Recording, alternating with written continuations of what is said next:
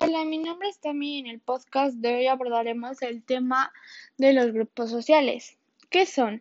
Los grupos sociales son conjuntos de personas que se juntan e interactúan debido a valores, normas, creencias y o intereses sociales comunes. Desde los inicios de la humanidad han existido grupos sociales. Para formar un grupo social es preciso un mínimo de dos personas, no teniendo un límite máximo de integrantes. La Procuraduría Federal del Consumidor, Profeco, presentó el Programa de Protección al Consumidor 2013-2018, en el cual dividió a la población mexicana. 112.336.538 personas en seis clases sociales determinadas por sus funciones, costumbres, situación económica y de poder con el fin de estudiar el perfil del consumidor actual. El programa publicado por la Secretaría de Economía C el pasado 8 de mayo en el Diario Oficial de la Federación tiene como finalidad incrementar las capacidades institucionales de la Profeco, fortalecer la prestación de servicios de información a la ciudadanía, entre otras acciones. El programa publicado por la Secretaría C Dentro del diseño de las clases sociales se tomó en cuenta la actividad que las personas desempeñan dentro de la sociedad mexicana, su ocupación, ingresos económicos, nivel cultural y sus pautas de comportamiento.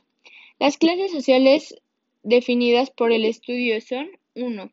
Baja baja. Este rubro representa el 35% de la población mexicana, es decir, treinta y nueve millones trescientos diecisiete setecientos ochenta y ocho personas, quienes la componen trabajadores temporales, inmigrantes, comerciantes informales, desempleados y gente que vive de la asistencia social. 2. Baja alta. Constituye el segundo grueso poblacional. Está conformada por la fuerza física de la sociedad que realizan arduos trabajos a cambio de un ingreso ligeramente superior al mínimo. El estudio contempla dentro de esta clase a veintiocho millones ochenta y cuatro mil ciento treinta y cuatro personas, es decir, el 25% de la población nacional. ¿Quiénes la componen? Obreros y campesinos. 3. Media baja.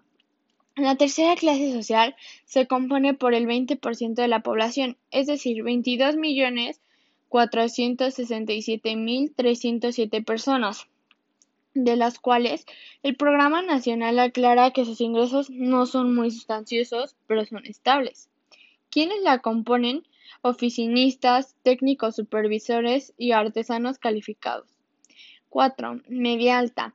La segunda clase considerada media contempla el 14% de la población nacional.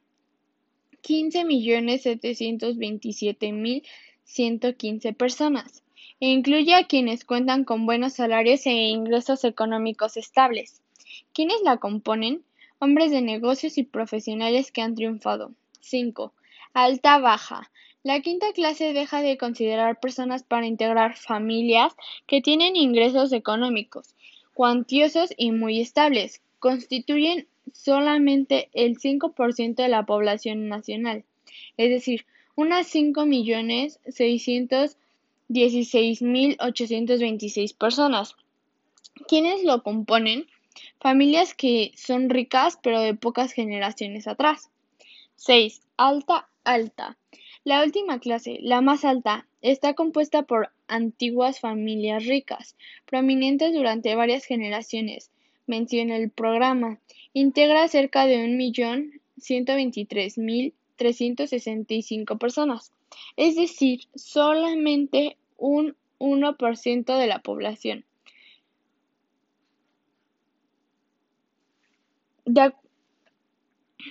Esta no es la primera división socioeconómica que clasifica a la sociedad mexicana. En julio del 2013, el, el Instituto Nacional de Estadística y Geografía, INEGI, publicó un estudio donde esbozaba algunas características de las Clases sociales. En este estudio se reportan tres clases sociales: alta, baja y media.